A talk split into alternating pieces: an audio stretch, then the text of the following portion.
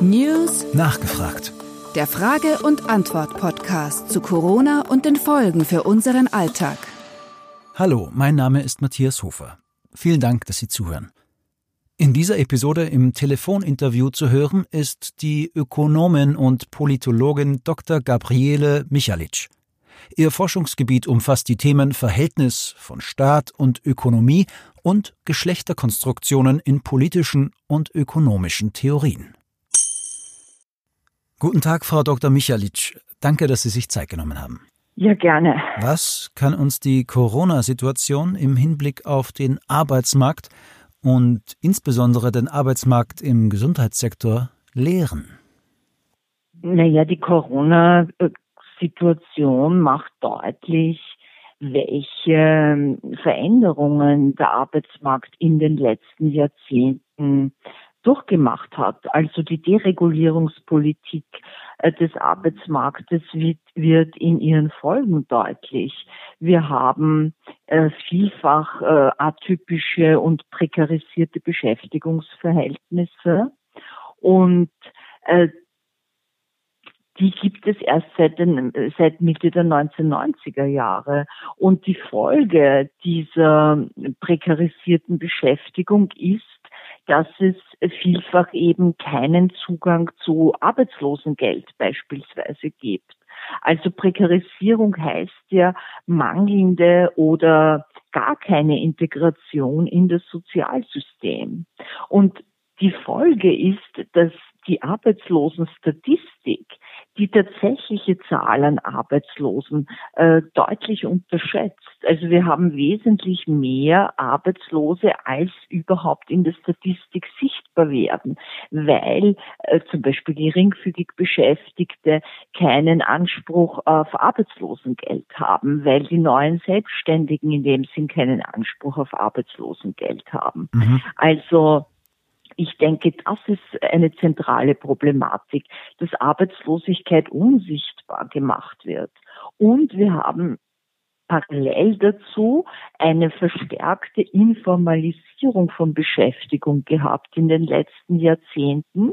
Stichwort Pflegesektor.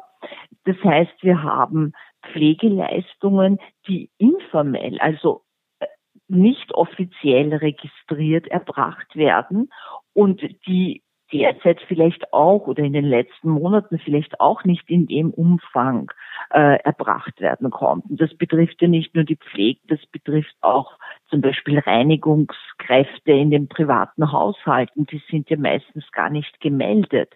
Also informell Beschäftigte. Mhm. Und die scheinen natürlich auch in keiner Arbeitslosenstatistik auf. Und ich denke, das ist ein ganz wesentliches Problem. Wir haben sozusagen ein ganzes Segment ganz unten in der Hierarchie, der ohnehin von Armut und Armutsgefährdung stark Betroffenen, die jetzt ihre Beschäftigung verloren haben, weil sie zum Beispiel informell war, weil sie zum Beispiel geringfügig war und keinerlei Zugang zu äh, Arbeitslosengeld haben. Jetzt abgesehen von der ganzen Problematik, dass das Arbeitslosengeld eben nicht erhöht wird, sondern es nur diese ja, wie soll ich das nennen, etwas lachhafte einmalige Zahlen geben soll nicht?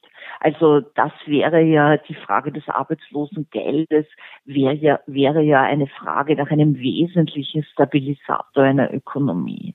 Mhm. Und wir haben auf der einen Seite eben diese massiven Transfers äh, hin zu Unternehmen, die ich grundsätzlich jetzt nicht in Frage stellen möchte, aber das Ausmaß, die Treffsicherheit, die Kontrolle, das denke ich sind große Problematiken äh, in diesem Zusammenhang. Aber auf der anderen Seite kriegen die Arbeitslosen, die es am dringendsten bräuchten, um nicht völlig äh, rauszufallen aus der Gesellschaft, die bekommen quasi nichts. Mhm. Und ähm wenn man jetzt weggeht von der Arbeitslosenproblematik hin zu den tatsächlich Beschäftigten, zum Beispiel in den sogenannten systemrelevanten Berufen, da ist laut einer aktuellen Sora-Studie im Auftrag der Arbeiterkammer der Frauenanteil in systemrelevanten Berufen überwiegend. Ist denn die Corona-Krise auch ein feministisches Thema? So wie alle Themen in dem sind auch feministische Themen sind. Jede gesellschaftliche Frage ist in dem Sinn auch eine Frage feministischer Reflexion. Das hängt, also das, dass Sie diese Frage stellen, zeigt, wie missverstanden Feminismus in dem Sinn oft wird. Es geht ja nicht nur um Frauen oder es geht nicht nur um Geschlechterverhältnisse. Ich meine nicht, dass das nicht auch eine Frage von Feminismus ist, natürlich. Aber ausgehend von Geschlechterverhältnissen wird natürlich über Gesellschaft nachgedacht. Also Feminismus ist Nachdenken über eine andere Form von Gesellschaft. Wie können wir Gesellschaft anders organisieren, um sie letztlich, sagen wir mal, gerechter zu machen. Es geht also nicht nur um die Geschlechterordnung, wiewohl das ein wichtiger Punkt ist. Es, geht um Macht- und Herrschaftsverhältnisse in unserer gesellschaftlichen Formation überhaupt. Also von daher ist die Frage nach Feminismus auch eine nach Kapitalismus, nach äh, weißer Suprematie, Rassismus etc. Mhm. Also ist die Corona-Krise natürlich auch in dem Sinn Gegenstand spezifisch feministischer Reflexion. Und nochmal konkret zum Gesundheitssektor und den Beschäftigten in diesem Segment. Ähm, die haben ja sehr viel Solidarität erfahren in den so sozialen Medien. Äh, es wurde für die Pflegekräfte und Mitarbeiterinnen im Einzelhandel ähm, oft Beifall geklatscht. Ähm, ganz konkret, was sehen Sie, was ist, einmal abgesehen von diesen netten Gesten, bisher geschehen? Damit zum Beispiel im Gesundheitssektor bessere Bezahlung und eine gerechtere Verteilung zwischen den Geschlechtern erreicht werden kann? Also es ist sehr schön, dass geklatscht wurde und dass es diese symbolische Anerkennung äh, gab. Dagegen ist natürlich überhaupt nichts zu sagen, aber konkret verändert hat sich seit dem Klatschen nichts. Ja, also es gab äh, im Corona-Kontext zu Beginn, glaube ich, der Corona-Krise war das eben diesen neuen ähm, Kollektivvertrag für den Sozialbereich. Aber spezifischer jetzt, ähm, ich meine, es ist ja nicht nur der Gesundheitsbereich in dem Sinn betroffen. Es geht natürlich auch um die Handelsangestellten. Das sind über 70 Prozent Frauen. Im Gesundheitsbereich, wenn man die die Ärztinnen und Ärzte äh, wegnimmt, sind 80 äh, Prozent etwa Frauen. Wir haben im Pflegebereich an die 90 Prozent Frauen. Also ähm, sozusagen massiv äh, systemerhaltend, massiv systemrelevant, wie es jetzt immer so schön heißt. Aber äh, außer symbolischer Anerkennung gibt es eigentlich nichts. Das heißt, wir sehen die Grundproblematik der Bewertung von Arbeit, der Anerkennung in monetärer Form, und nur das ist letztlich eine relevante, ähm, die ist äh, völlig ungelöst. Auch die Frage der Arbeitsbedingungen in diesen Bereichen. Wir haben massive Prekarisierung gerade im Handel. Ähm, also sehr, sehr viele geringfügig Beschäftigte. Wir haben mit Prekarisierung verbunden natürlich die ganze Armutsproblematik, die wir ohnehin schon vorher angesprochen haben. Mhm. Also all diese ähm, symbolische Anerkennung ist zwar nett, müsste aber erstens eine Diskussion, nicht nur eine Diskussion, sondern konkrete Lohnerhöhungen und äh, verstärkte soziale Absicherung der jeweiligen Beschäftigten, Beschäftigten bedeuten. Und andererseits müsste das aber auch ein Ausgangspunkt für eine gesellschaftliche Debatte um die Bewertung von Arbeit letztlich sein. Weil die Frage natürlich, die grundlegende Frage natürlich dabei ist, welche Tätigkeiten bewerten wir wie in unserer Gesellschaft? Mhm. Was, was ist uns eben die Pflege unserer Angehörigen oder die Betreuung unserer Kinder oder eben die Versorgung unserer Kranken in dem Sinn wert? Und ist es wirklich so viel weniger wert, äh, wie es äh, letztlich in der Lohnstatistik zum Ausdruck kommt, gegenüber sagen wir mal, Versicherungsangestellten oder gegenüber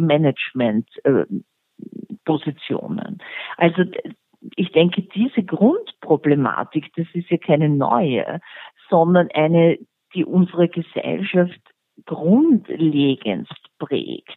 Und die ist völlig ungelöst. Also das, was wirklich, wenn Sie so wollen, der Widerspruch zwischen dem, was wirklich relevant ist, systemerhaltend, überlebensnotwendig auf der einen Seite und, und gleichzeitig aber total schlecht bezahlt ist, gering bewertet wird, wenig Status hat und eben von Frauen in erster Linie gemacht wird. Also dieser Widerspruch ist da und er müsste letztlich mit einer breiten Diskussion über Arbeit, wie wir Arbeit entlohnen, wie wir Arbeit überhaupt organisieren, äh, verbunden sein. Also die Frage auch beispielsweise, welche Tätigkeiten werden über den Markt geleistet, welche werden in den privaten Haushalten geleistet, welche werden über den informellen Sektor eben geleistet. Also ich denke, das ist eine ganz komplexe Thematik, die uns letztlich verweist auf unsere sehr eingeschränkte Wahrnehmung von Ökonomie. Also was ist Ökonomie überhaupt? Und wenn Sie eben den unbezahlten Bereich, den informellen Bereich, auch die freiwilligen Arbeit, die ja jetzt im Corona-Kontext eine solche Rolle gespielt hat, also dass ich für die Nachbarin, die nicht mehr selbst, äh, die sozusagen zu, zur, zu einer Risiko Gruppe gehört, dass ich für die mit einkaufen gehe oder ähnliches. Also solche Formen von Arbeit werden ja als Freiwilligenarbeit bezeichnet. Also wenn ich all diese Tätigkeiten berücksichtige, Tätigkeiten, die jenseits des offiziellen Marktes, des sogenannten angesiedelt sind, dann komme ich natürlich zu einem viel komplexeren Verständnis für Ökonomie. Also wenn Sie so wollen, wäre die Corona-Krise aus einer feministischen Sicht ein ganz wesentlicher Anlass, das, was von feministischer Seite schon lange gefordert wird, nämlich Ökonomie breiter zu verstehen, ein integrativeres Verständnis von Ökonomie zu entwickeln, zu sehen, wie unbezahlte und bezahlte Arbeit zusammenhängen. Wir nennen das, wie Produktion und Reproduktion zusammenhängen. Das alles sind ja ganz wesentliche Fragen wenn Sie bedenken, wie in den letzten Monaten eben auch die, gerade die unbezahlte Arbeit in den privaten Haushalten zugenommen hat durch Homeschooling, durch äh, simpel dadurch, dass alle zu Hause sind und gleichzeitig aber Unterstützungsstrukturen, also durch die Großeltern oder durch eine Putzfrau oder ähnliches weggebrochen sind. Also unglaublich viel mehr an unbezahlte Arbeit, die überwiegend äh, gerade auch in der Krise jetzt von Frauen übernommen wird. Wie gehen wir mit dem um, dass wir auf der einen Seite diese massive Überlastung in den Haushalten haben, gleichzeitig eben ähm, an Produktion oder einen Marktsektor, der in, schwer sozusagen eingeschränkt ist. Wie gehen wir mit diesen Wechselwirkungen um? Ich denke, dass man das viel mehr sehen muss. Unsere ganze Diskussion dreht sich immer um das, was sozusagen im Markt passiert. Aber dass wir dann darüber hinaus eben einen großen ökonomischen Bereich haben, der jenseits des Marktes liegt, aber enorm enorme Bedeutung hat, für Vorleistungen sorgt, ohne den ein Markt gar nicht funktionieren kann. Ja das, das wird äh, letztlich ausgeklammert in der Debatte. Und wenn es in den privaten Haushalten massive Überlastung gibt, und das heißt dann in der Regel Überlastung von Frauen, und zwar wirklich massivst äh, derzeit, dann ist das eigentlich kein Thema. Ja. sondern die Debatten drehen sich um, wer kriegt wie viel, aber die Frauen, so, die ja alle auch erwerbs oder zum größten Teil alle erwerbstätig sind und Vollzeit erwerbstätig sind, die jetzt quasi nicht wirklich nicht mehr zum Schlafen kommen.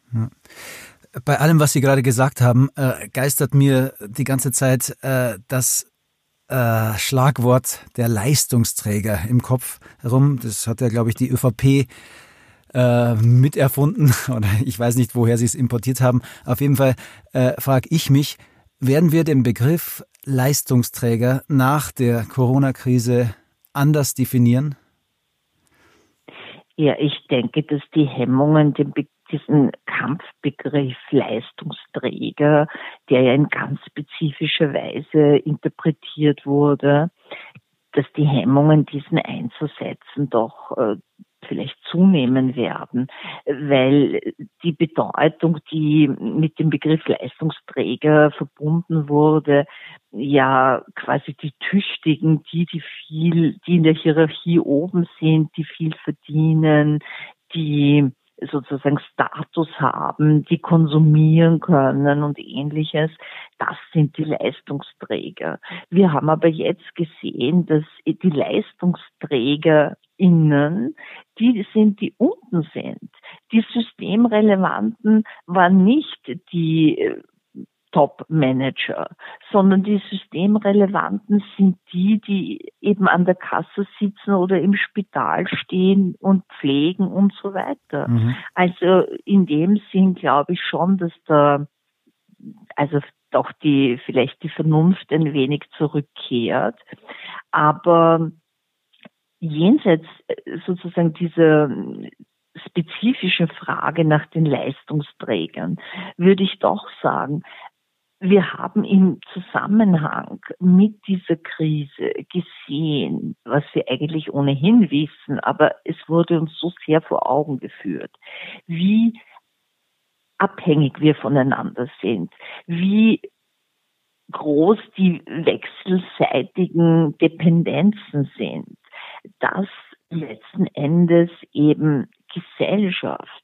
Solidarität, äh, eine grundlegende Rolle spielen. Und ich denke, dass das diesem radikalen Individualismus, der mit dem Neoliberalismus ja verbunden ist, äh, dass das also damit massiv in Frage steht.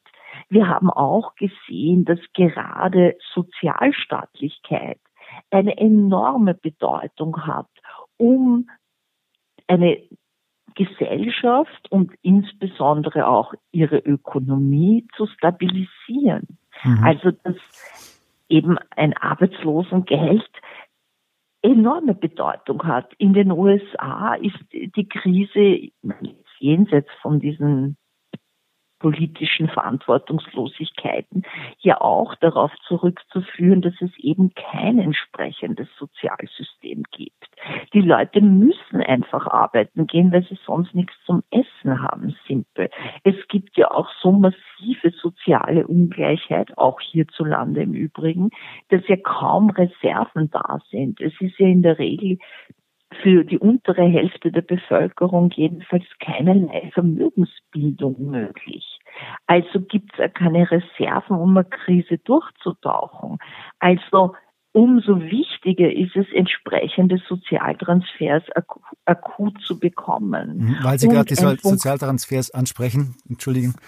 Ja. Ich würde gerne noch zu dem auf äh, vielerlei Ebenen geschnürten Hilfspaket zurückkommen. Ja. Ein Teil davon betrifft die Austrian Airlines. Ja. Die Auer wird mit 600 Millionen Euro vorerst gerettet, 450 Millionen davon aus der Staatskasse, 150 Millionen kommen von der deutschen Lufthansa. Ja.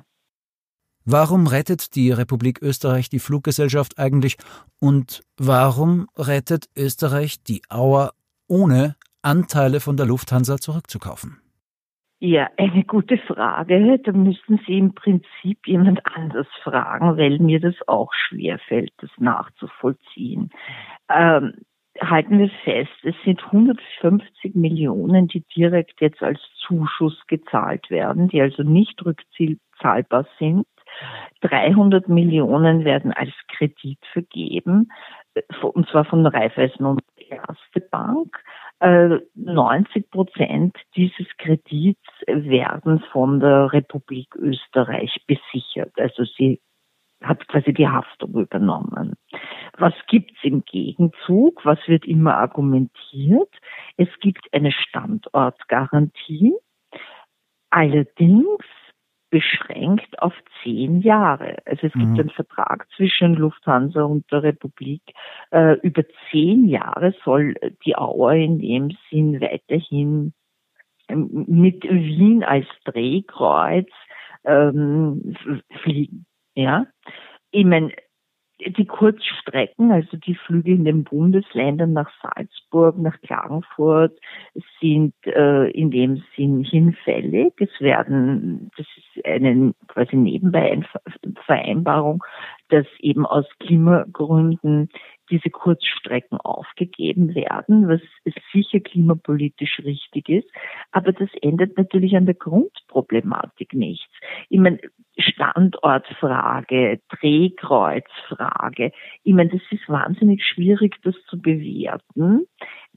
Das kann man so sehen, das kann man anders sehen. Welche Bedeutung hat das wirklich? Ich finde, bei einer Limitierung auf zehn Jahren, auf zehn Jahre, ist das wirklich extrem problematisch. Ich meine, wie viel äh, sozusagen Millionen zahlen wir quasi jedes Jahr für diesen Standort äh, der Auer und für, für den Flughafen Wien? Und es kommt ja noch dazu, dass nicht nur damit die Arbeitsplätze gesichert sind, sondern auch von der Belegschaft her sind ähm, Reduktionen bei den Löhnen angekündigt und es ist dennoch ein Stellenabbau angekündigt.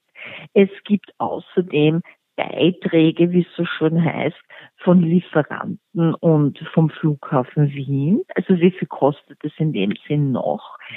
Und das alles für einen deutschen Großkonzern.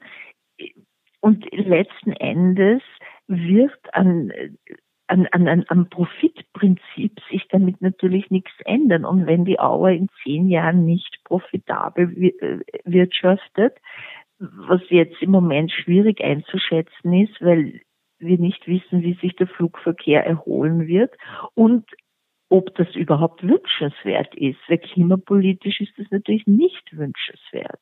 Also soll man in dem Sinn ein einem deutschen Großkonzern äh, solche Millionenbeträge zuschieben, ohne dass man irgendwas dafür kriegt. Ich meine, das Einzige, was fixiert ist, ist, dass wenn die Auer den Kredit nicht zurückzahlen kann, dann bekommt quasi die Republik ähm, die Flugzeuge etc. Aber das heißt wahrscheinlich wieder, also falls die Auer letztlich pleite macht, dass die Republik Österreich dann mit den Schulden dasteht. Ich meine, ich weiß nicht, wie das im Detail geregelt ist, aber ich die ganze, diese ganze Geschichte äh, nachzuvollziehen, fällt mir wirklich schwer. Ich meine, es gibt einen Aufsichtsratsposten für die Republik. Ja, aber das äh, bedeutet ja in dem Sinn eben Aufsichtsrat und keine strategische Mitentscheidung oder ähnliches.